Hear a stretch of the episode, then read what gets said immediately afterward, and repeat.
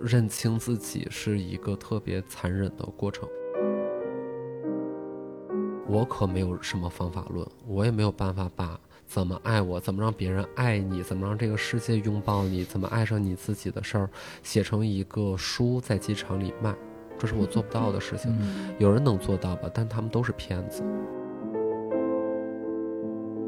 Somehow 我会坐在那儿，会觉得 I feel like a god，是非常真实的感觉。就我觉得我就是神。这些东西难道老娘不知道吗？就是我也未免不要太知道了，但是我就是不要，我就是要抵抗，我就是要以我一己之力告诉大家，原来不写标题和不写 show notes，不第一时间告诉你我这里面究竟是什么的博客作品也能上榜。也不会指望着通过作品能够给自己换来任何层面的疗愈，因为你不知道你今天的这种暴露是暴露疗法，还只是暴露而已。大家好，这里是问题青年播客，我是主播 Zafka，我是主播 Lisa，我们是在 X 美术馆，在这里呢，我们将作为艺术家的姜思达，还有差美术馆馆长 Michael 啊黄旭夫一起聊天，两位给大家打个招呼吧。Hello，大家好，我是 Michael。大家好，我是姜思达。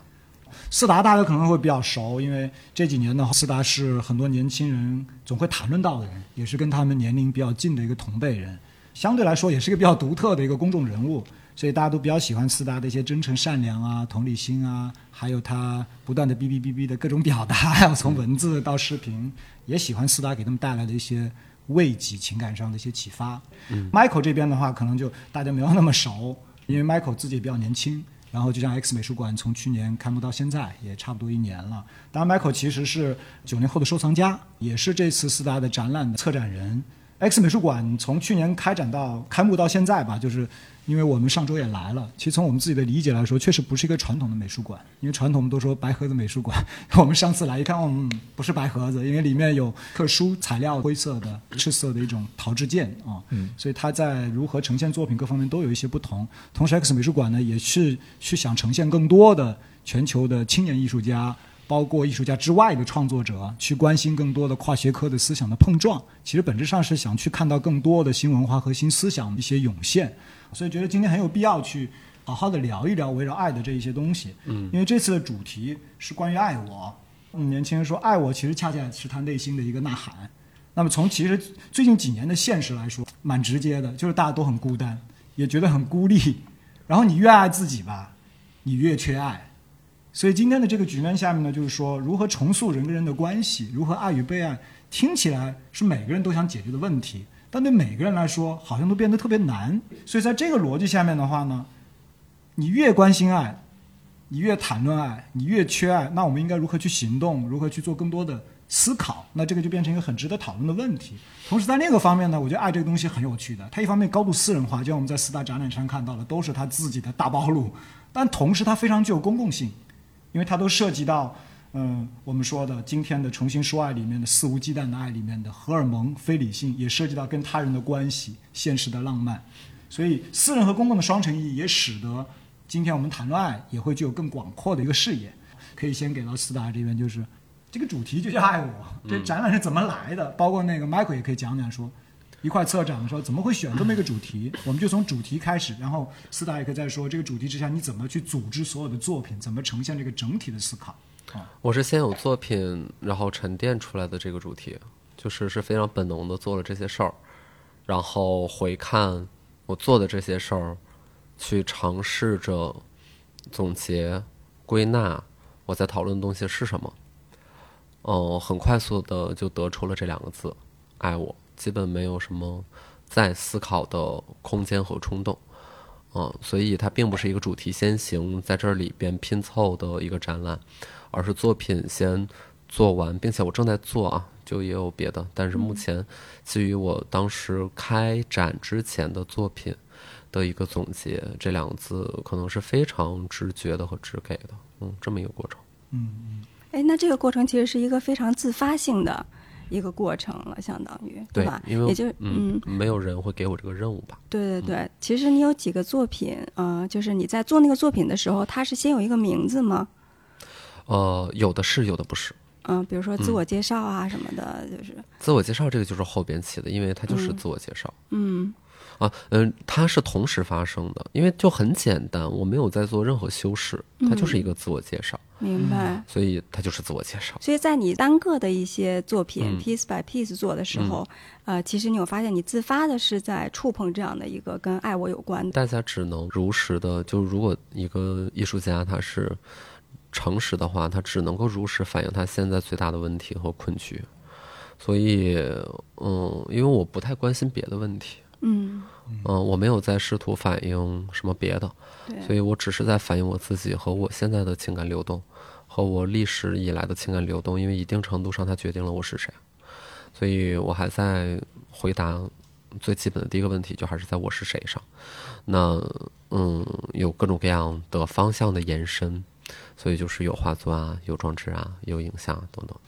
那斯塔可不可以再进一步再讲讲？因为你刚刚说到，因为它也是过去很多的尝试的一个汇集嘛，它不是事先 planning 好的。那在过程中你怎么去安排这些东西的关系，使得它能够呈现出爱我？嗯，讲讲作品之间的关系，然后再帮我们讲讲说，因为这两个词，比如说我自己就有很就有很多的问题啊，就为什么不是爱？为什么是爱我？对吧？还有为什么它的英文 F me 和那个这个中文之间，但我大概有我自己的一个猜想，但我也听你想想，因为爱爱我这个不一样的，包括你这里面还有很多共情的其他的跟他人的关系，那为什么不叫爱大家呢？所以想再再多讲一讲这个，因为我不爱大家，嗯，我觉得我连爱我还没爱明白呢，我爱谁呢？对吧？呃，作品之间的关系其实它是会慢慢浮现的。如果你特别用力的去设定，OK，我们走入展馆一展示的是这个，然后接下来我们就该思考那个了，来吧，让我们一起移步到展馆二。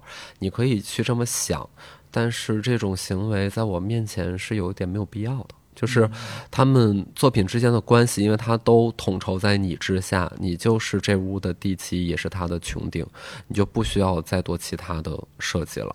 所以，它会浮现出这样的关系。那这个浮现的结果是什么呢？比如说，你去自我介绍，嗯，自我介绍的画作和影像，重点的作品是影像，画作反而是一个注脚。而这些画作反映的是那个自我介绍的介绍人，这八个人，他们在我的情感里面就是有非常浓墨重彩的几个人，然后有男有女，有年长的，也有年龄小一点的，有同龄的，然后这就是在我亲密关系当中非常基本的所谓的爱我。你再往前走，躺下，那个是我成名之后的一个在公共关系上的一个。边缘上试探，当时情绪非常差，也是这个艺术展的缘起。我在社交媒体上发布一个让大家跟我一起躺下的这么一个活动，所以来了之后，我是本以为有很多人能够跟我完成这么一个需要安静共同完成的事情，结果一定程度上我还是在嗯被当做一个大熊猫、一只黑猩猩去看待，所以这是一个在公众环境下的爱我，那这个爱就会让人感觉到颇为复杂。如果你进到展馆的右手边，你会在经历一些 action 二也好，还是一个小装置也好，进入到思路不能断的这个主的装置。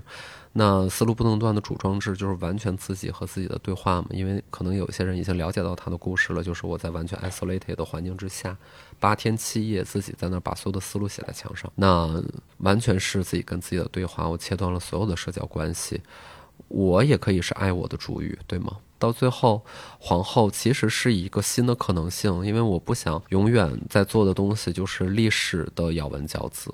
就是我我认为我们的明天是非常非常重要的，就有很多的答案是明天才能给我们的。所以皇后给了我们一次机会，这个机会是我们就在美术馆当中进行人非常非常非常原始的和卸掉社会包装的一种交流。我们来看这个交流的这艘小船能够把我们领向哪里？所以每个人的结果都不太一样，有人不欢而散了，有人在里面泪流满面。嗯，它是非常非常奇妙的东西，也是一个开放性的作品。它的关系就在你会发现。在“爱我”的这两个字前面，每个展厅都在提供不同的主语。因为你刚才讲到你整个的创作的过程，我觉得还蛮有兴趣的。嗯，你是一个作品，其实你很自发的，然后你到后面又把它串联起来讲了一个故事，所以可以从具体的一个作品出发去讲。比如说，我比较感兴趣的是，有什么在你做这些创作的过程中，让你觉得特别获得了爱的那种感觉吗？我觉得你可能有两个特别关心，一个是说关于爱，还有是关于我是谁。嗯，所以我觉得无论是哪个作品，你在创作的过程中感觉到有爽的时候，获得了爱，或者对我是谁有 get 到一些东西的时候，可以跟我们说一说。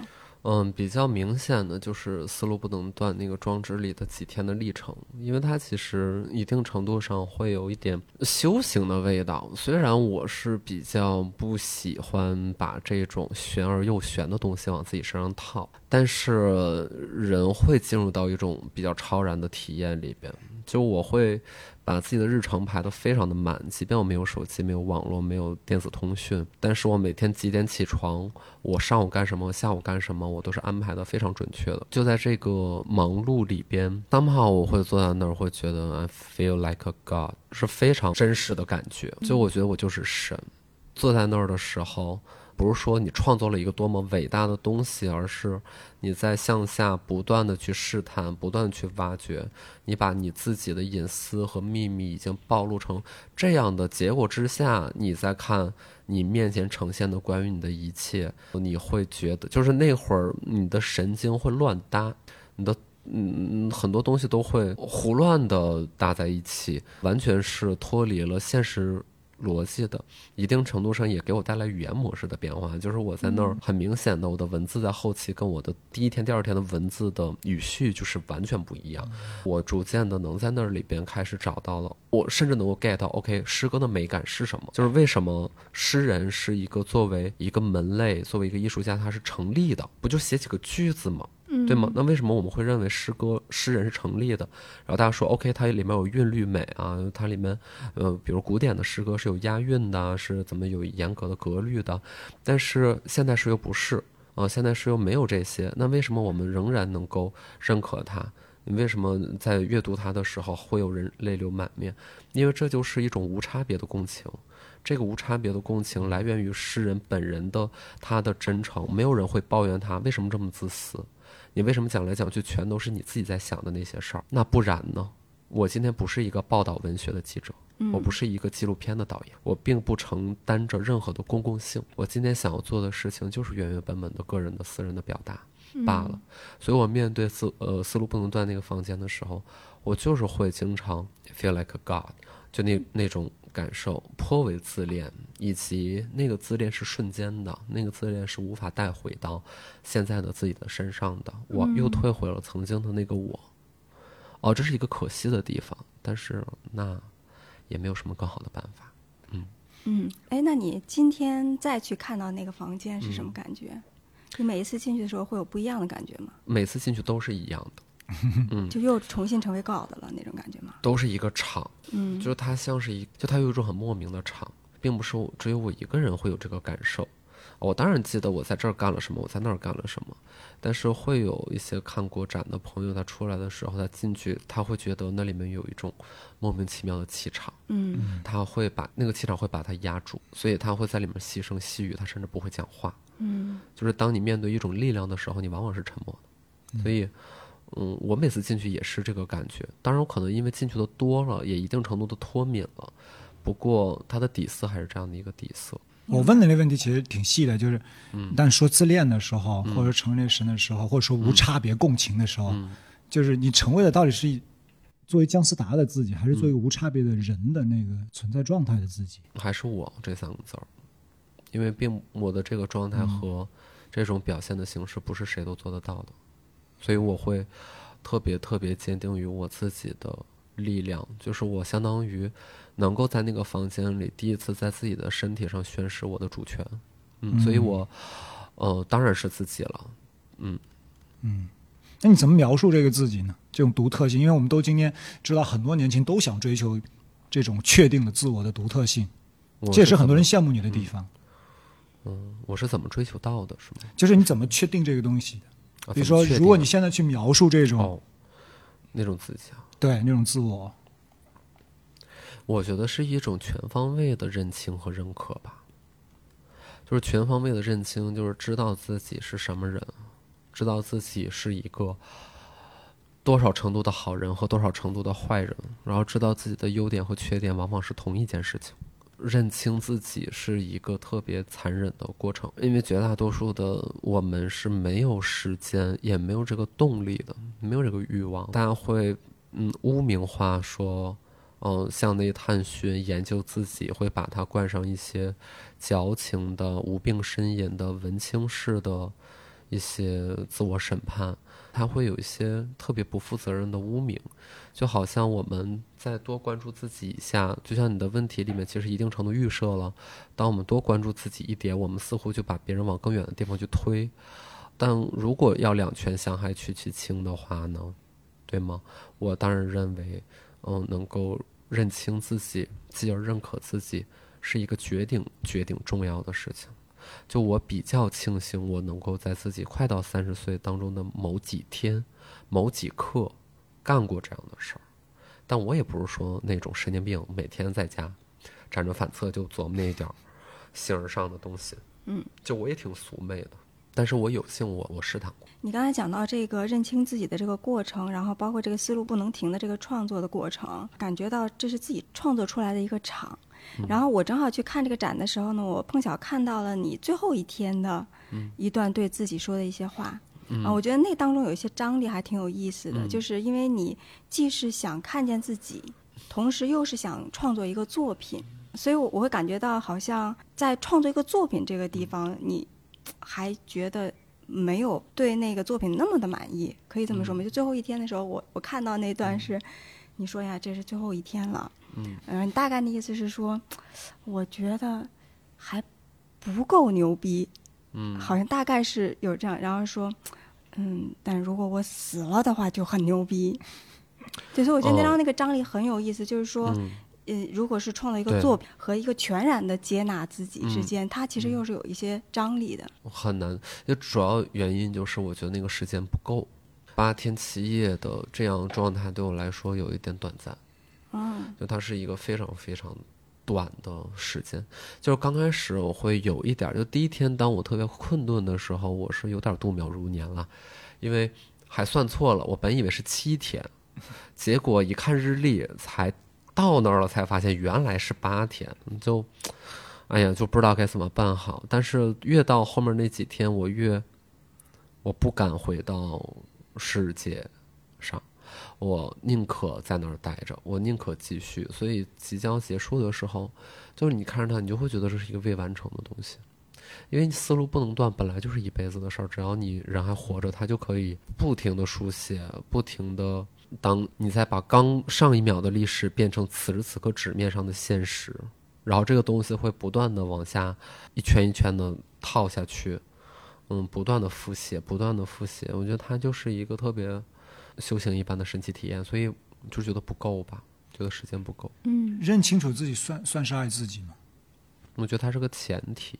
那怎样才算一个爱自己的状态呢？怎样才算？嗯，前提是认清自己。如果认清了，然后怎么觉得就可以自己爱自己？哎，我到现在也不知道，我其实也没太做到。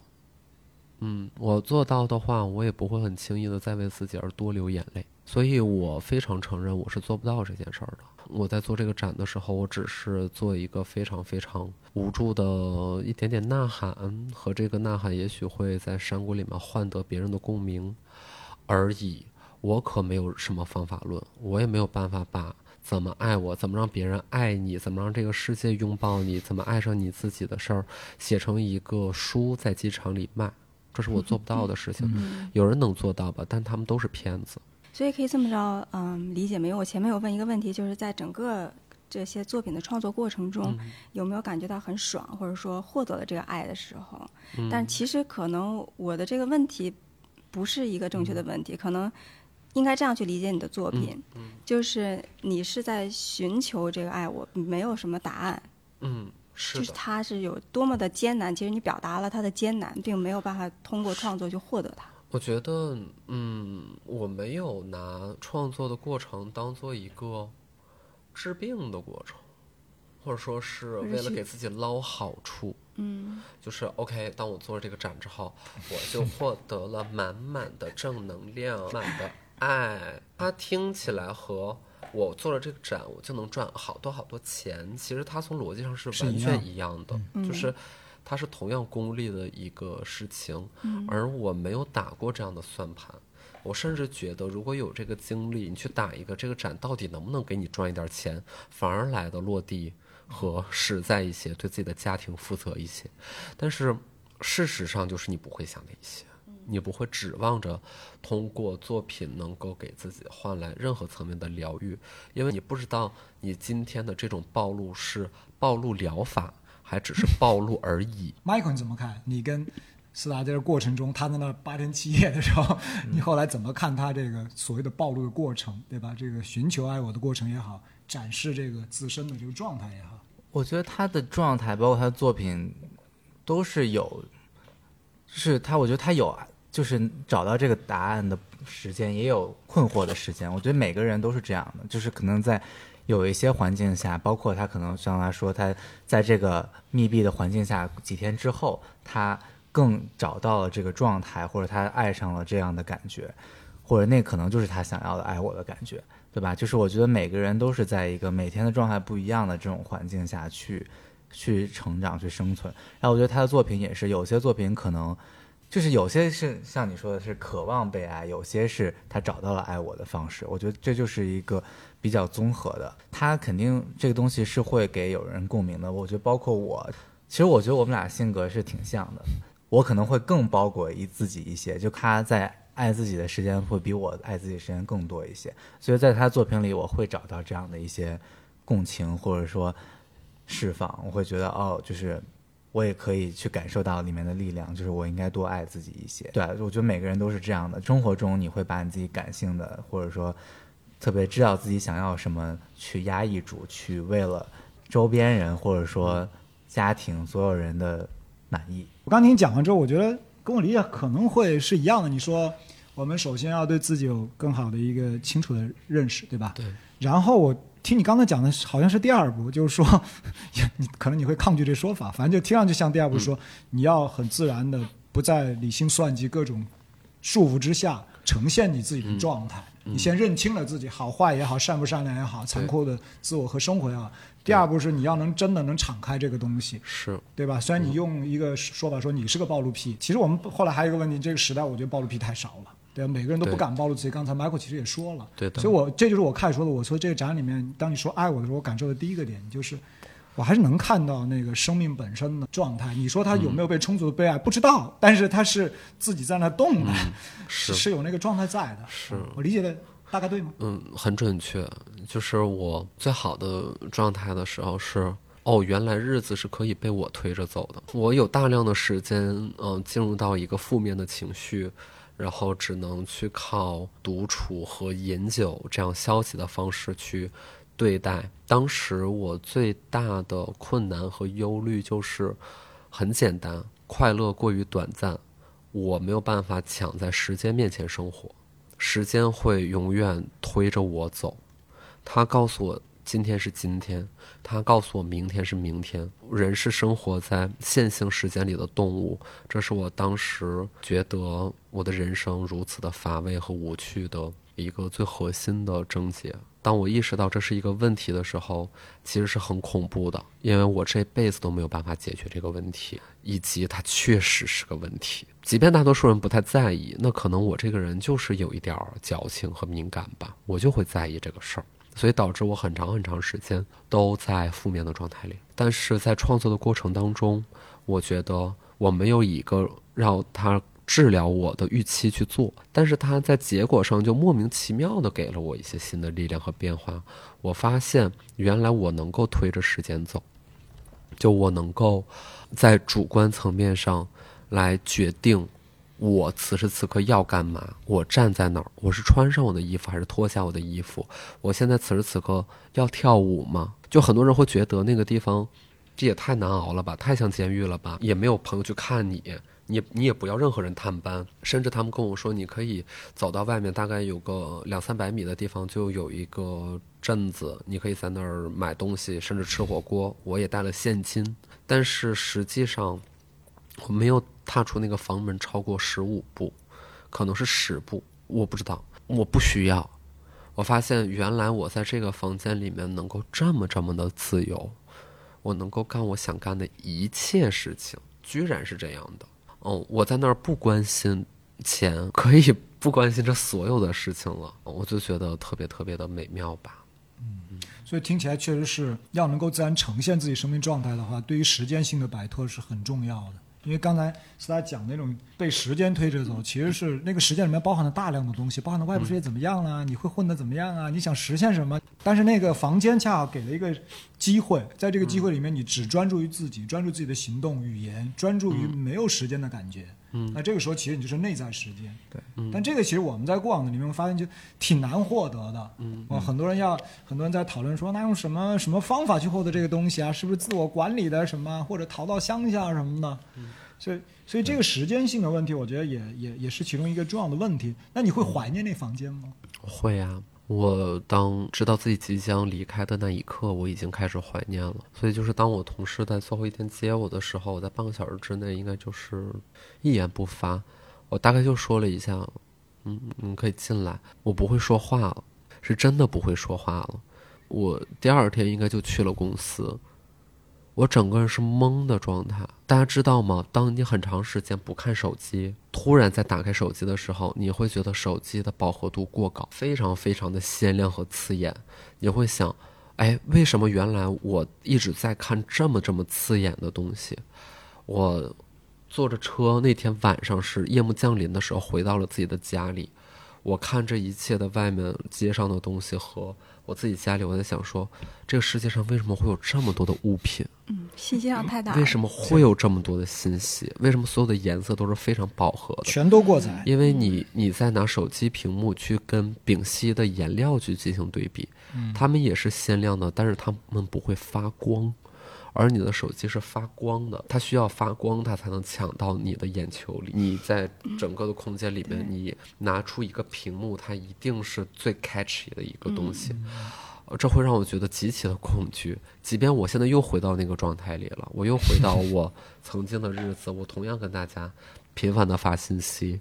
我上网，我 whatever，我刚才又更新了王者荣耀，这一系列的事情。所以你问我怀念吗？我太太怀念了。那有什么办法吗？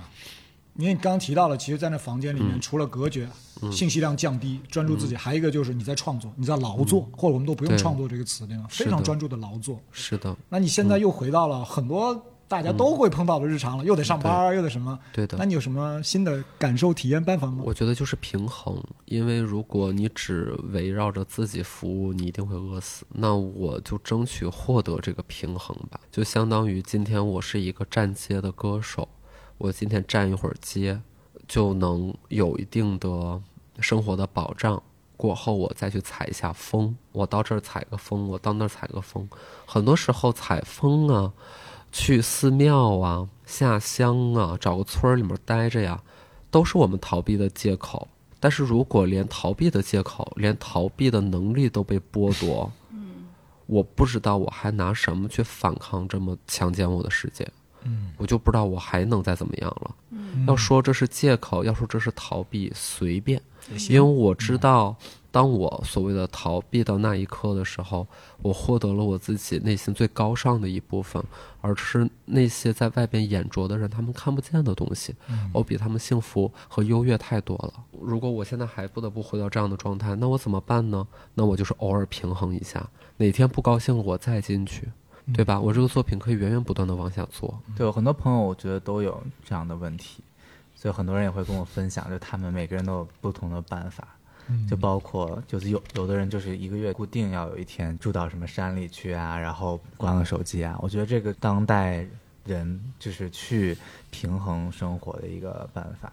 这可能我觉得有的时候真的不是说我可能做了多劳累的体力活儿特别累，就有的可能就是连续很多周这样的状态，在这种信息爆炸，然后。很多事情跟包括压抑自己情绪的状态下会很疲惫，就是需要这样的一个时间去重新的 restart，就是 rehab 一下。然后大家需要认清一个现实，就是这个世界真的没有你想象那么需要你。当你突然间消失在人群眼中，消失个十天半拉月的，这个世界真的运转的非常的好，甚至运转的更加无负担和轻快。地球自转的速度可能会变得更快，就真的一切都挺顺利的呀，没怎么样。人是可以 gap 的。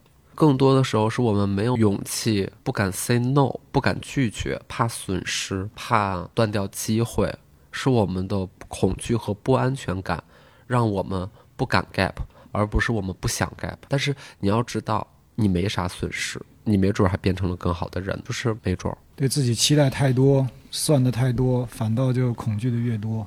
嗯，是对，我觉得不安全感是一个特别嗯，真实的事情，都是不安全感你好像，怕自己失去。你没有真正的在获得些什么。你打开你自己的银行账户，上面那个 app 用一种计算的方式，用一些编程的东西，到最后把那些零一零一零一的代码编成了 OK，你的卡里面还剩两千四百块钱，那就是这个数字摆在你面前，就非常虚幻。我觉得他们都抓不到手里，那不是一个能呃抓到手里的东西。我刚才听那个嗯斯达讲他的那个状态，在那个房间里的状态时候，然后有一个说法非常妙，你说你感觉能够推着时间走，而不是像过去自己很恐惧的那快乐很短暂，你发现你是没有办法抢在时间前面的。那一刻，我觉得产生了一种共鸣，就我觉得有时候周末的时候，对我来说窝在沙发里头看一本书，刚在那儿坐了十五分钟就被打断了，那时候会很气。然后另外一个我刚才想到的事情，就是在我看你的那个视频的时候，我的感觉是你其实当时是消耗非常大的，就能够很多时候感觉到你你很累，你有压力，嗯，或者甚至有点神经质，嗯是一种非常非常消耗自己的一个状态。但是我没有想到你去描述你日常生活的时候。我那画面感是一种更消耗的状态，就因为平常我可能没有意识到它也在同样消耗我，比如说的 这么多的光，对吧？这么多的色彩，这么多的信息，所以嗯，就是我觉得这是一种很有意思的一个选择，就是有的时候你会觉得，呃，你平常没有在消耗，但其实你 anyway 都是在被消耗的。那你这些能量消耗了去了哪里？在刚才听你回到现实中的那种感受的时候。我就更能理解，嗯，你在那个屋子里头的那种获得感了。就是又仅仅看你的视频的时候，会觉得，哇，这种消耗非常大的几天。其实是非常丰满和幸福的。的那种消耗感，可能第一确实是很多体力活儿，就是那个嗯在那个房间里用梯子爬上爬下，在那个梯子质量如此不堪的情况之下，呃，以及你需要把颜料刷在你想刷的位置，是一个有点儿难完成的工作。我并没有用那种滚刷刷墙的那种刷子，那不就分分钟就弄完了吗？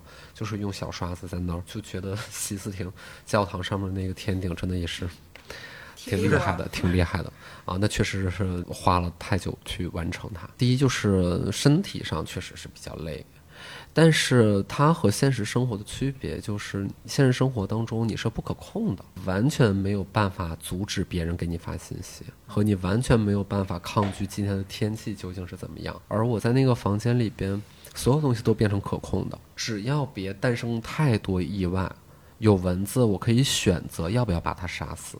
我今天累了，我可以选择我要不要休息，或者我想继续更累一些。我可以选择我要不要脱衣服，要不要喝酒，要不要穿衣服，要不要洗澡，就这些东西都能够选择。而在我们现实生活当中，你是没有那么多选择的，而且会有很多意外让你不得不怎么样。我在那儿可以说，我想对着麦克风，我说一会儿说一会儿，我不想说我就走开了。但是现在我们在这样的聊天场里面，我是不能说走就走的，对吗？我没有办法。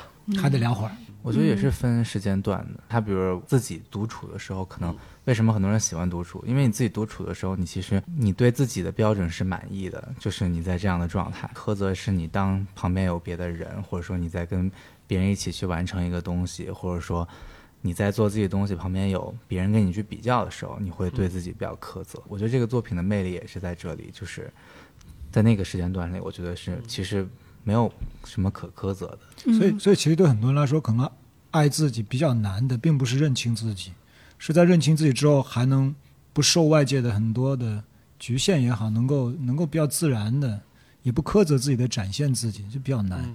嗯可是我觉得，如果嗯，怎么说呢？我我在呃思达这边不太会看到苛责，是因为我觉得他很真诚。我其实有一个问题是想问你的，就是我发现很多你的粉丝啊，很多年轻人，他们往往会表达从你这里能够获得一些慰藉。这种慰藉，我觉得嗯，并不是说你去慰藉他们，而是因为你很真诚，暴露 自己各种的想法。你的状态。我一开始跟我们那儿的年轻的同事聊天说，我不太理解，我说我不太理解姜思达那个播客，他们跟我们解释说，你看我只有听姜思达播客的时候，是可以，比如说我晚上一边洗澡一边听。然后洗完澡上床睡觉了，我再听会儿睡，嗯，就是就是这样一种状状非常放松，就跟我自个儿的一些想法差不多的这样的一个人。我说我还是不太理解，但是我最近看包括看了你的作品啊等等这些东西，再去听的时候，我觉得，嗯，好像能能 get 到一些东西了，那种慰藉的感觉。那我想问的问题就是，你自己会 care 这种能够给别人的慰藉吗？你就它都是一切都是副产品，还是说这个东西对你来说是有意义的？嗯，我会觉得幸福啊。当然呀，就是你就日行一善呗。就是很多人会说，嗯，这个每周最期待的就是听姜思达的播客，然后周四怎么还没到？因为姜思达周四会更新他的播客。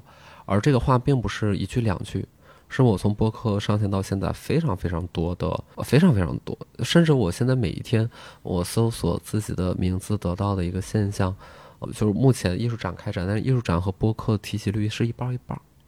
就是甚至播客提取率还是这么高，而我在这儿做了什么额外的工作吗？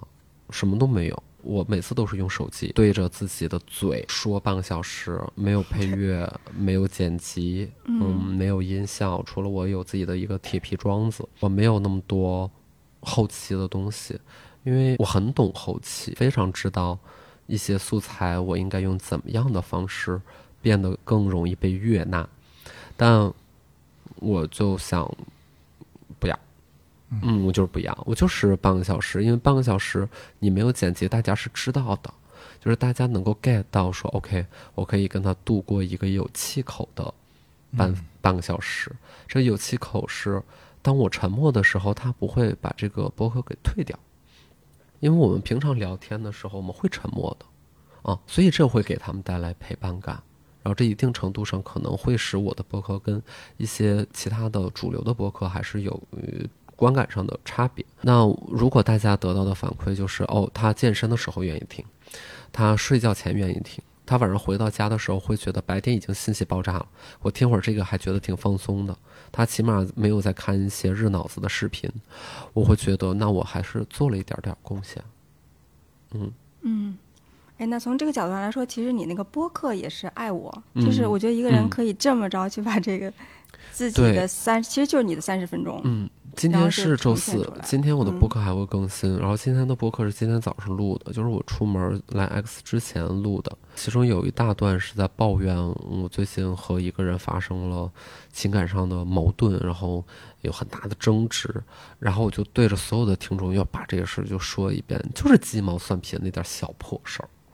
但是我们的生活里边其实更多的是小破事儿，是，那大家不重视，觉得它没有媒体价值，觉得它不高级，它不是一个议题。就比如说，呃，你们家楼下原来一个卖烧鸡的，现在他不卖烧鸡了，然后大家觉得这个事儿一点都不重要。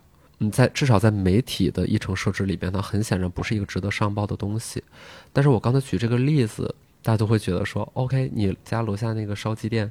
突然间不开了，似乎你们所有人眼眼前都一亮哦，是吗？就是可能还还是会关注到，因为它就是我们生活本身，我们生活就是吃喝拉撒，嗯，特别高深的东西自然有高高深的地方可以去施展，但是我也不用我们所有人都是那样的吧，感觉是一种智力的角斗场。就是好像大家都是在做关于智力的、关于思维的、关于三观的知识竞赛，嗯，军备竞赛，我们永远在比拼和比较同一个选题谁聊得更清楚，呃，同一个议题谁是第一个出稿的，这个嘉宾哪个哪个媒体是采的最好的，大家有一些隐隐的比较，比较使人痛苦。比较使人当发现自己是第二名的时候会心有不甘；当自己是第一名的时候会怀疑我下次能否还得第一名，就非常累。我觉得这个就是很真实。我觉得包括有可能中国的这个娱乐圈的文化挺内卷的，因为可能太多人都在表现自己最完美的一面，这其实是一个很不健康的，就是对大众来说也好，或者对这个表演者本身也好，他们把自己的这个。像这种生活中的这种有意思的事情都压抑掉，或者他自己能说什么不能说什么，或他的人设要怎么去维持，就整个这个事情让我觉得就是很很很很 exhausting 这种。我之前还得跟很多这种娱乐公司的他们做偶像的人，我觉得你们这些小孩儿是不是 出来都有心理问题？不是啊，你把他们的七情六欲都给压抑掉，对对，这个东西在心理学上面就是不健康，它就会出现问题。这不是说可不可能出现问题，它就是人是要有一个平衡的。你有多长时间需要去工作，多长时间需要去社交，多长时间需要去有这种七情六欲，他们都没有的话，就是不健康。对，然后大众也在模仿这些东西。对人卷人，然后就卷卷卷卷。嗯，我们都被特别系统性的异化掉了。嗯这件事儿，嗯，这事儿发生的已经突飞猛进的十年，无论是新消费品啊、新消费啊等等，就是各种这样的概念。嗯、包括现在，呃，比如说互联网经济成为非常明显的主流和龙头的情况之下，我们在被工具化，特别特别的缺乏人和人之间的，就是我现在在说这些都有点 cliche，就会觉得哦，怎么还是陈词滥调的这些老掉牙的东西？什么人之所以为人啊，什么人和人之间的那种无障碍的交流啊，我们彼此交心啊，大家已经懒得听这些了，因为这个东西并不会给大家带来一个现实的利益，呃，甚至就是一个特别 外部性的东西，就没有人会觉得 OK，我可以通过。来真实的 be myself 可以获得好处，嗯，那真实的 be myself 获得那些好处，其看起来是这样的，它会变成什么呢？会变成媒体的营销，会变成一个品牌的策略。这个品牌策略叫做 OK，我们现在可以接受不同体态的人都穿我们家内衣哦。然后我现在呃，我的这个彩妆原来不止呃女孩子可以用，爱美的男孩子你也可以用哦。然后你也可以做自己啊。No，他们就是在为了卖东西，但你不能特别埋怨他这件事儿。起码在所有的刻板印象的广告里面，他们反而显得像清风一缕，但实际上他的核心的动因真的是让人找到自己吗？或让人真的敢于呈现我自己吗？不是的，就是你你就算是再胖，你也得搭配。人家会说，哦，他其实你看，呃，他虽然胖，但是他有腰啊，对吗？就是大家会这么形容一个看起来很可爱的胖人的身材。哦，他好灵活，他胖，他好有活力，我好羡慕他，因为他有腰。所以你看，其实他暗示什么？人可以胖，但是没腰不行。那没腰的怎么办呢？对吧？没腰的怎么办？没腰的能上这个 TVC 吗？没腰的不能上这个 TVC。我的牙齿还是得整齐的。我现在可以是一个小胖子，我是可以是一个黑胖子。但我拍了这个 TVC，我一定特别懂怎么叫做镜头表现，该露出特别迷人的微笑的牙齿。我的高光要打得非常的闪耀，要把别人闪在一边。但是我们出生的时候不长这样，我们可以不是这样的人。所有的信息渠道都在被筛选啊，他们都在有自己的选拔机制和有自己的 cancel 的机制。嗯，然后这一套东西，因为我毕竟也在这个行业里边不算有什么资历，但也工作了几年，都看着呢，所以就好累。所以我就特别羡慕到最后还能够继续在这个潮流里面挺住的那些人。就比如说 Michael，我觉得也算是能够在这样。因为比如说艺术圈、艺术界有很多跨界的交流等等的，然后一个圈子里边可能有他的深邃的地方和复杂的地方，嗯，但能挺住。然后他会觉得中间很多过程是很累的，所以他从我的作品里面获得了一定的共鸣，但是这也无法阻止他继续以这样的身份去。那怎么办呢？这管在这摆着呢，他他他真的去躲躲到哪里吗？就不太能吧。对啊，所以就是因为没有办法，但是我们需要认清。就我觉得什么时候还是得认清问题，才能让我们有必有可能性去愿意开展一个真心的讨论，嗯，而不永远只是把它停留在一个嗯大家都懂得陈词滥调的东西，而打心里并没有真正的认同。所以我会尽可能的逼迫自己，在面对别人向我提问的时候说实话。我经常不说实话的，而且我不愿嗯嗯。就我，而且我有一个本领，就是我哪怕在说假话，别人都觉得是真的。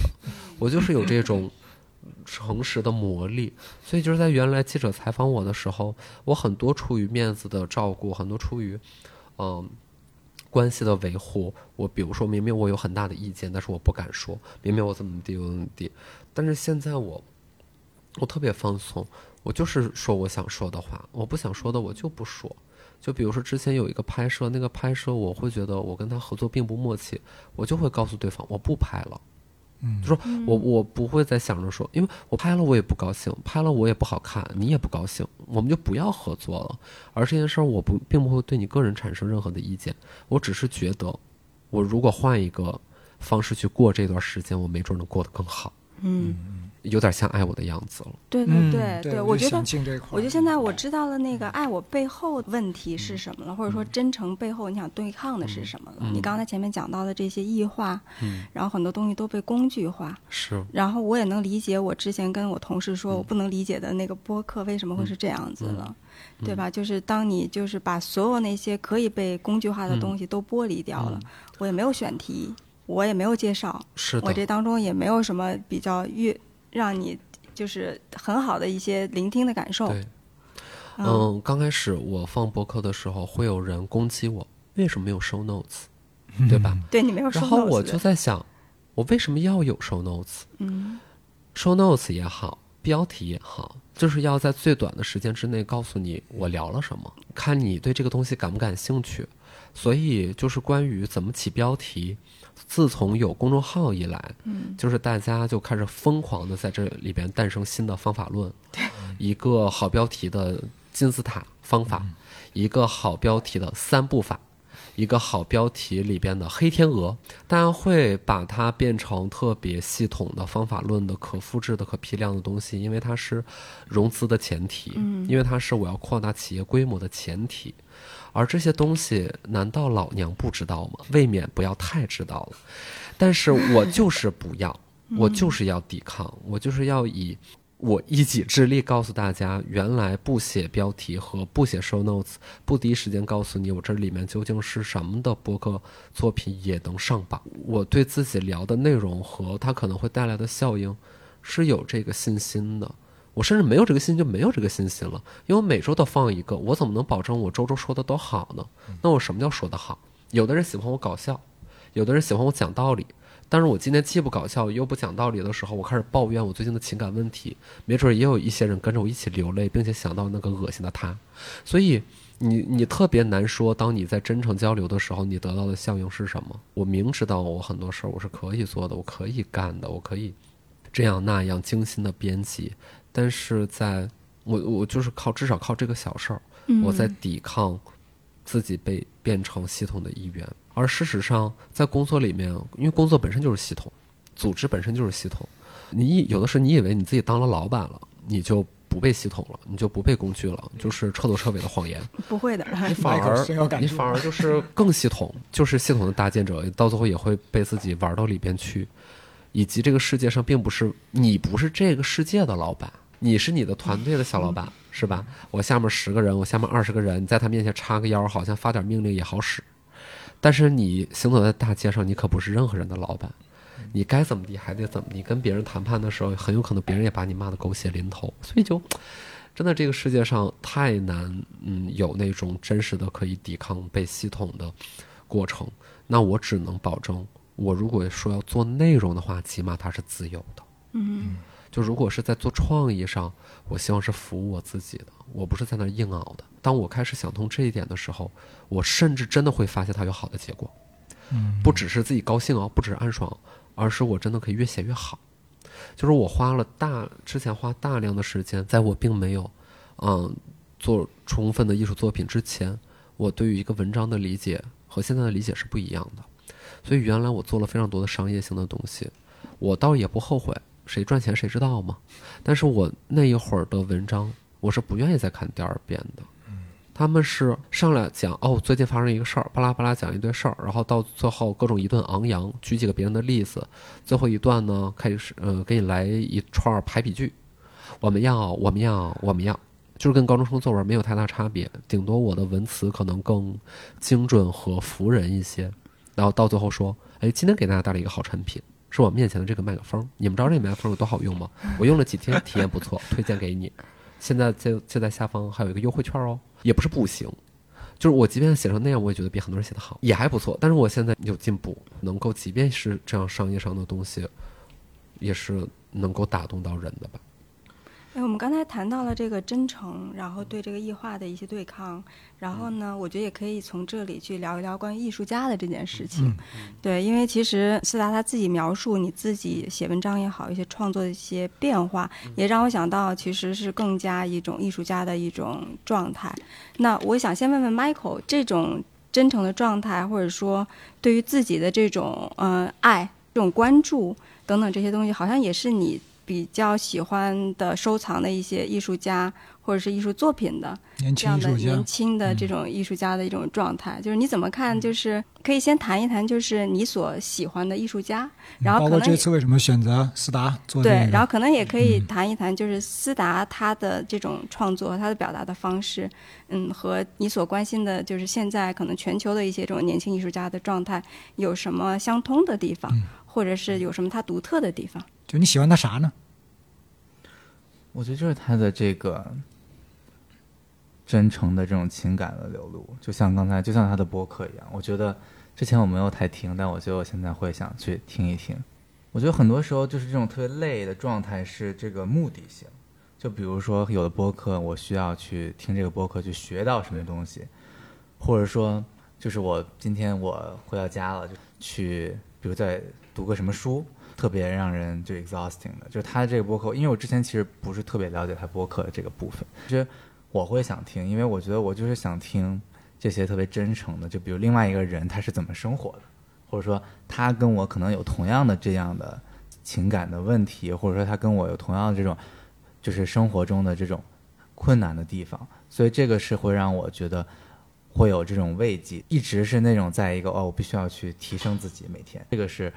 会让我觉得，就像刚才说的那种系统里的这种感觉，包括艺术家也是，可能艺术，包括比如说我们现在在录这个播客，它也是一个艺术的传达，对吧？它是一个内容，内容就是应该是跟对方能打动对方，能跟对方共情的。艺术的点就在这里，就不论你这个艺术，你是对我是一个。慰藉，或者说你对我是一个挑战，就是你让我我看到这个艺术，我很生气。我觉得这就是艺术的表达，就是我想看到它能激起我心里的一些波澜，对吧？如果是我只看到这个东西，它就哦美美美美，这个是最基础的东西，对吧？我觉得每个行业都是这样，就如果你这个歌只是优美，就你没有自己的调性，你没有自己的特色，你没有说跟这个。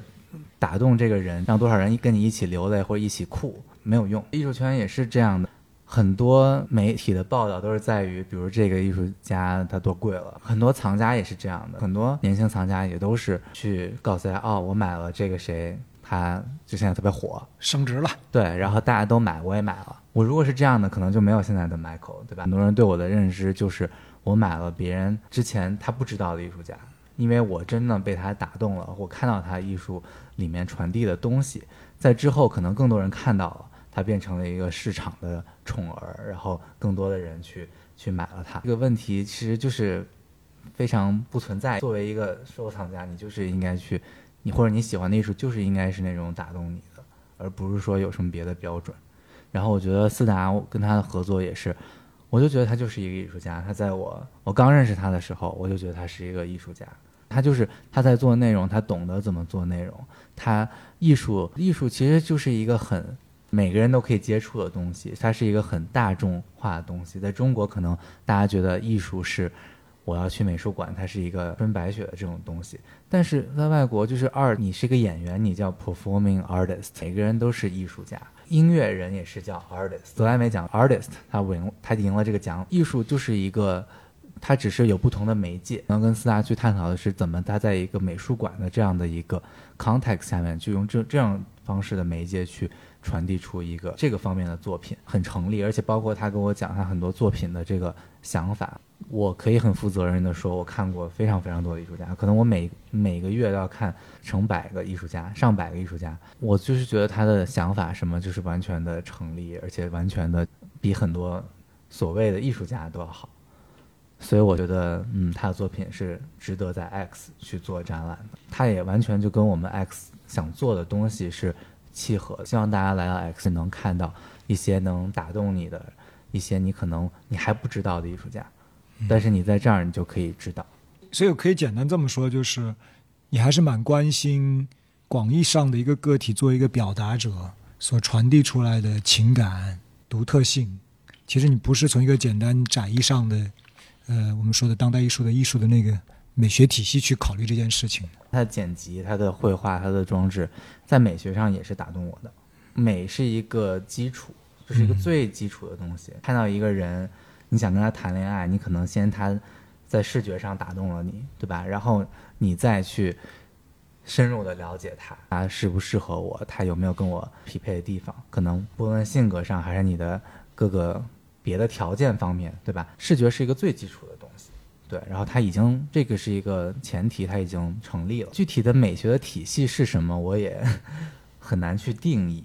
难道美学的体系就是大的 IP 吗？就是大的 这些已经很火的，就是很知名的这种国际艺术家吗？他们只是艺术史上的一个小部分，对吧？就是很多美术馆，他愿意展出这些在艺术史上被搅烂了的艺术家，这是很好的事情，它可以给大众普及。我作为我这个年龄的藏家，或者说这个年龄的观众，我相信大家就是越来越，呃，不会满足于一些可能嚼烂的东西再拿过来嚼。很多人想去吃新的菜，那来这里我们就可以一起研发一些，你知道吗？最最酷、最新的料理，让你去品尝。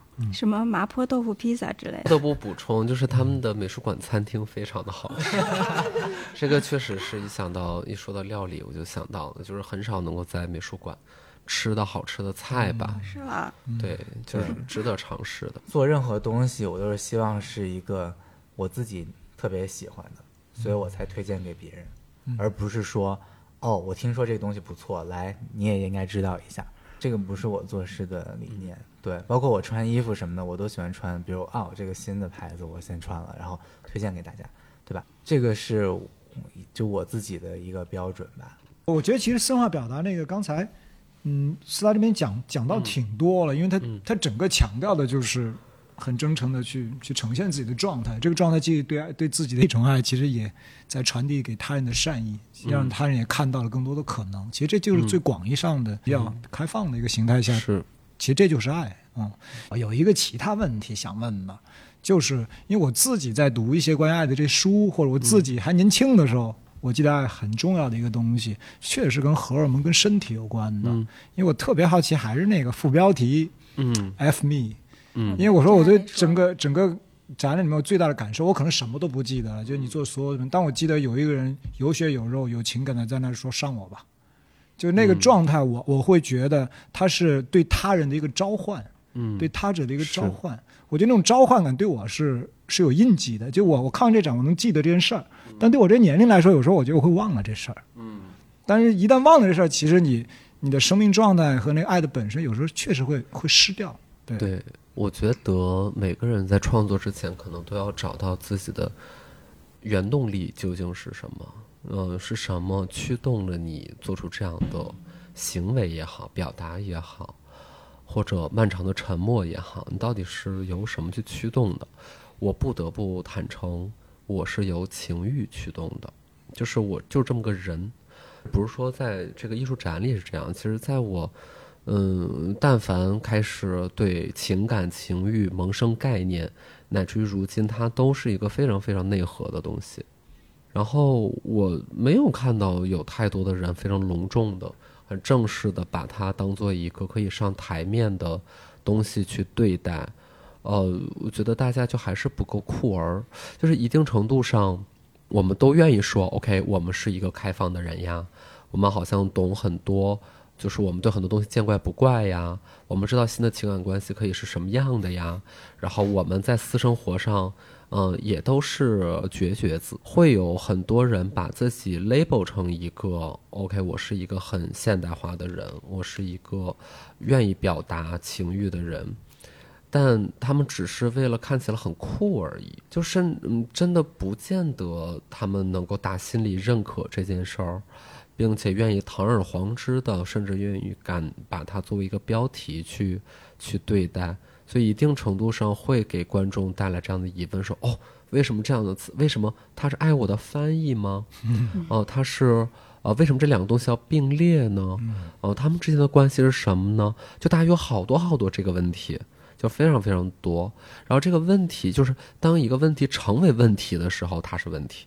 嗯所以对我来说不是问题，因为我的核心的原动力就是情欲，说难听了就是性欲，我没有我没有任何的障碍和觉得这有什么 like whatever，对吧？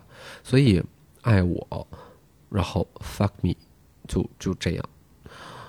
就没有特别多的解释，它就是一个原动力。我我挺喜欢这个的，因为我来之前，因为我我自己原来看韩炳哲的书，我印象中他说过一段话嘛，然后我就看这展，后来今天在准备的时候，我觉得有必要念念，我觉得蛮棒的。他说，其实有爱欲才能将我从抑郁中、从自恋的纠缠中解放出来。他者是一道救赎的公式，对他者的渴望召唤转向，会砸开自恋的外壳，成为抗抑郁的良药。嗯所以这个原生的那个情欲也好，身体的那个其实还蛮重要，确实是被遮蔽的。然后我我觉得最最后的就几个小问题，我们还是比较关心那个表达。更广泛的一个语境来说，今天的科技手段，每个人都在表达，快手、抖音，所有人都在疯狂的表达，每个人都是个疯狂的表达者、书写者。嗯但在这种表达的过程里面，其实你你还是在做转换，还是在面对很多的外部的东西。那至少有一点，你要表达什么？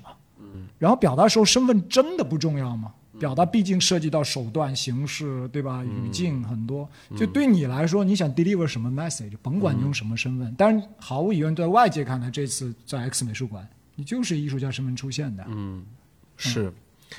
我在传递什么，就看我想传递什么，所以我是没有办法总结。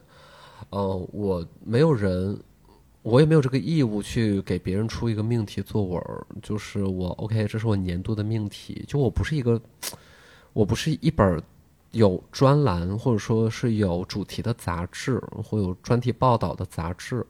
我就是作为一个人，那如果只能说总结，呃，总结一下的话，我就是在传递一个作为人的信息，That's it 就完了，没有那么多了不起的，呃，特别精准的一个涵盖，也并不以之为耻。那我关于身份，我在不在意身份和我可以解释一下这件事儿，我还是非常坚定的不在意，嗯，非常坚定。因为我特别清楚，它无非就是一个识别符号而已，就是你是如何被对方识别的。但是我不太在意是怎么被对方识别的，所以我不在意身份。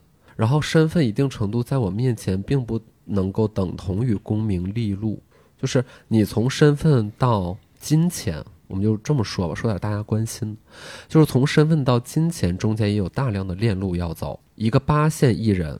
可能要比一个三线的艺术家赚得多，对吧？就是从现金的层面，一个不知名的企业老板，他如果赶上了政策红利，他可能比一线的明星赚得多。他有什么风流韵事呢？其实公众就一点都不知道，因为每天公众其实就在盯着明星看。那如果你现在要给自己的人生铺一条路，我选择什么样的身份能够实现什么样的效果？这里面有特别特别多的约等于。几乎就是不等于，所以你要给自己确定一个身份，并且以之为一个目标。呃，因为你身份本身往往不是目的，导演本身不是目的，你要导出一个什么片子，那个是目的。艺术家本身不是目的，我要做出什么样的艺术作品可能是目的，对吧？所以在我这儿就是失效，这些东西都非常失效，因为别人已经认识我了，就是很多人已经认识我了，他们是作为姜思达已经认识了。如果比如说今就我我在所有的采访里面都会面临同样的问题，呃，每一个记者都会问我，你是一个综艺选秀综艺人，你是一个主持人，你是一个制片人，你是一个花店的老板，你是一个团队的创业者，你现在又是一个艺术家，哇，你真的好多身份啊！那每个身份给你带来了什么呢？或者说你最喜欢哪一个身份呢？或者说你在意这些身份吗？我的回答是：通通 I don't give a shit，通通不关心。我只关心我做了什么事儿，我不关心大家是怎么称呼我的。而这件事儿为什么我还有另外一个佐证，就是它是不值得关心的呢？这么多的媒体，这么多的记者都问我这个问题，说明我无论怎么回答，大家都跟还听不懂一样。那你再怎么解释还有意义吗？嗯我说我 care 怎么了呢？我说我不 care 怎么了呢？大家还是会问，这个问题永远会发生。所以，当一个永远都会成为问题的时候，你就不要指望给出一个什么答案了。而且不论你怎么回答，都嗯都抵达不了你想作为一个人要传达的信息。当然，我觉得都是非常粗暴的。嗯，太粗暴了。所以更好的答案可能是我不是艺术家，嗯我永远不会是。你又开始念了。我是艺术，斯巴写的，就是你自己的生命和生活本身如何作为一个艺呃像一个艺术品一样去呈现，像福柯说的，比你作为艺术家要重要的多。嗯嗯，是的，嗯，Michael 呢？你你对吧？这个人家媒体报道你也是一堆这种类似的套路，就你关心什么，对吧？最后还是一件事，这么多。我刚才也说过，就我觉得我关心就是我想传递的东西，就是我喜欢的东西，就我喜欢，大家一起来看就好了，没有什么说我每个展览里有多少的这种 大情大爱，这或者说什么这个东西要影响多少人。你喜欢艺术，你喜欢，我觉得我自己觉得我是有这个 sense 的，我觉得我在做的内容是你们会想看的，嗯就就 OK，你就来看就好了。嗯，所以所以其实简单讲就是，你作为一个热爱艺术的人，然后你有你的喜好，你愿意分享给大家呗。对，其实每个美术馆都是这样的吧？对，它要传递的是什么东西？可能中国需要更多这样的美术馆吧？你是有一个你的，大家知道你来这边是什么样调性的东西。听起来可以期待以后 X 美术馆可以有更多不同，的、就是我觉得需要有个性，就是有嗯有个个性的人不能就是大家都是随波逐流一。个调子。明白了。我觉得就是你看个性或者真实，或者是就是一个人的一个状态，好像在我们这儿一直都是特别的稀缺。许多年前，因为这种东西的稀缺，使得一些意见领袖或者是所谓那个时候的第一波的网红出现了。然后就是因为他们是他们还是人，嗯，对。然后就没过几年之后，就他们也都不再是人了。然后又需要新的人。是啊，就像刚才你说的就，成为一个人，永远成为了一个很难的命题。嗯，对，就像刚才你说的，可能，比如现在我们有我有很多身份，那这些身份其实就反而局限了我，就是我可能嗯不能做我想做的，我想，比如说我今天我想去什么做个别的事，我想去当艺术家，可能我我就不可以了，或者说我想去换一个职业，别人会跟我说啊，你这个已经做的那么好了，就是你继续努力什么的，这个反而会局限你，而且。嗯可能自己没有可能几年前过得开心，嗯嗯嗯但是没有办法，我我觉得人就是有嗯、可能所以我觉得为什么《斯洛不能断》也很打动我的原因，我也希望有这样的时间去可以完全做自己。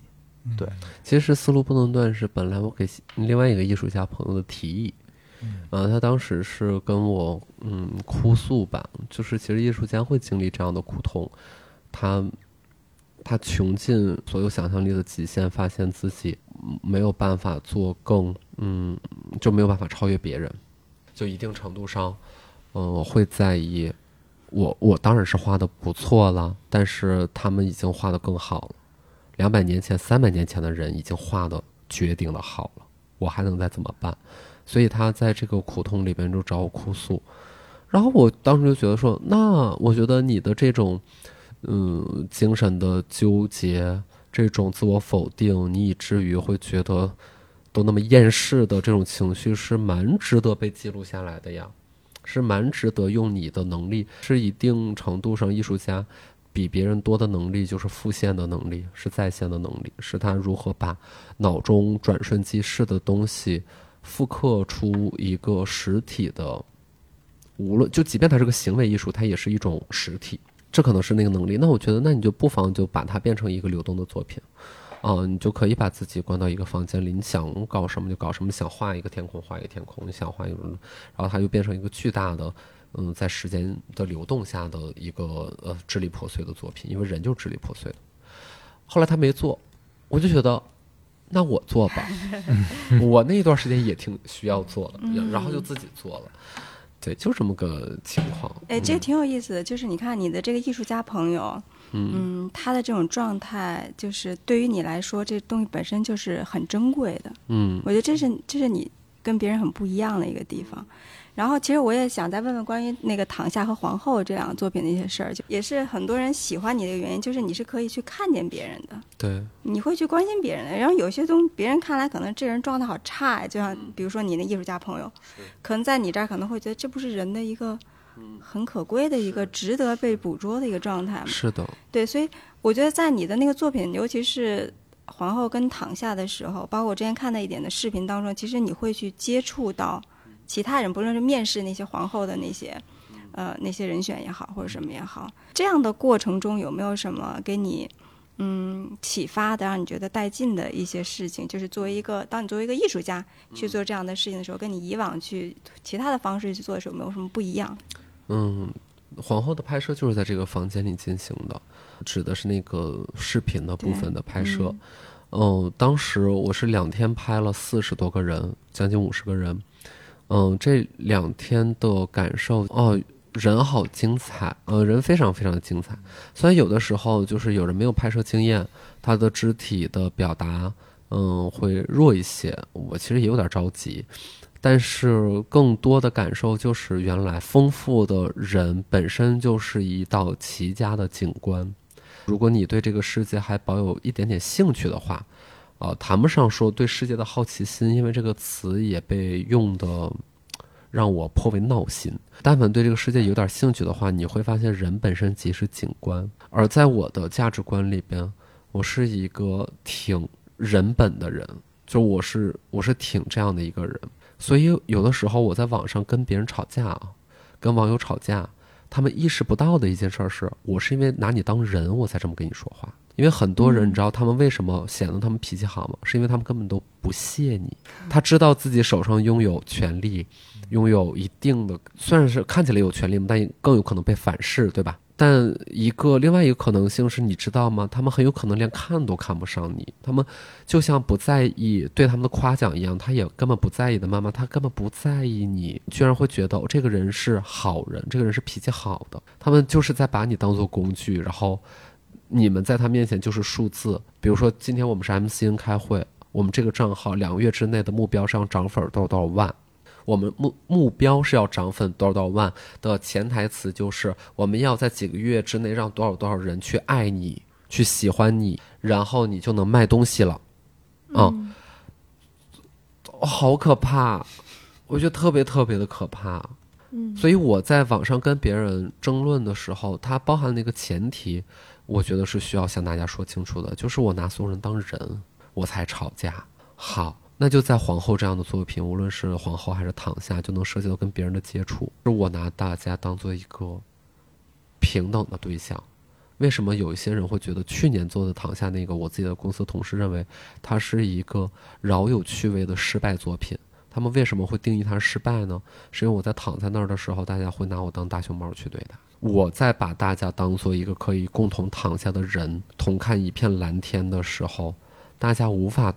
呼应我，他们还是会在远处窃窃私语，小心翼翼地拿起手机拍上一张照片，晚上回家的时候可以发朋友圈。哇，我今天见到我喜欢的斯达了。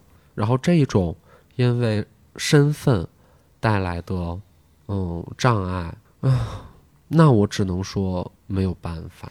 刚才斯达说的这个跟我们其实最后的一个问题就非常相关了，就这种。私人化的表达，在今天，甭管你是普通人，还是像斯达这样现在有流量的人，其实你都会碰到一个一个公共的界面。那我们今天强调很多，哎，能不能做个人呢？像人样啊，这样你才能爱自己，也能传递爱。可是你毕竟旁边一堆公共性的这个，嗯，对，所以其实最后问的问题就跟这个相关。啊，我们是觉得精神暴露癖太少了，或者真真诚的暴露自己人太少了，就很羡慕他。因为我觉得我经常就是打完了字，然后就删掉。对，而且包括就是，慢慢的我的，我觉得公我的那种媒体，就自媒体的，比如平台，或者说就算朋友圈都是，因为我自己懒得分组，所以我就现在也没办法再给每个人分组，我就变得不敢发东西，我只能发一些工作的东西，或者说一些美好的东西。嗯，展示面儿。对，嗯，所以斯达你自自己怎么看呢？就是因为你公众界面也挺强的，对吧？但是你又坚持要疯狂的暴露，嗯到现在为止感受怎么样？我觉得人就是得能认清代价和选择能否承担。如果你能够认清它的代价是什么，你能承担，那咱这事儿就干。所以，我觉得，因为你的真实也好，你的真诚也好，是会刺痛到别人的，嗯，会让别人觉得威胁，因为你的另外一种存在方式，就是对另外一种存在方式的反对，是一种否定。就是大家发现，哇，原来丁真的生活可以那么那么棒的时候，就是不得不反观自身，所以，所以它就是一个情绪堆积的一个现象级的事件嘛。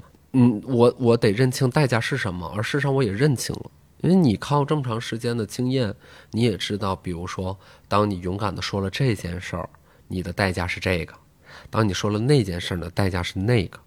嗯，就比如说前几天也也有那种，我我可能在朋友圈发了一些牢骚，这个牢骚的指向性还是比较明显的，然后就会有人关注到这件事情，就会有行业内的前辈，嗯，谆谆教诲给我打电话说你要克制一点，嗯，不要这样。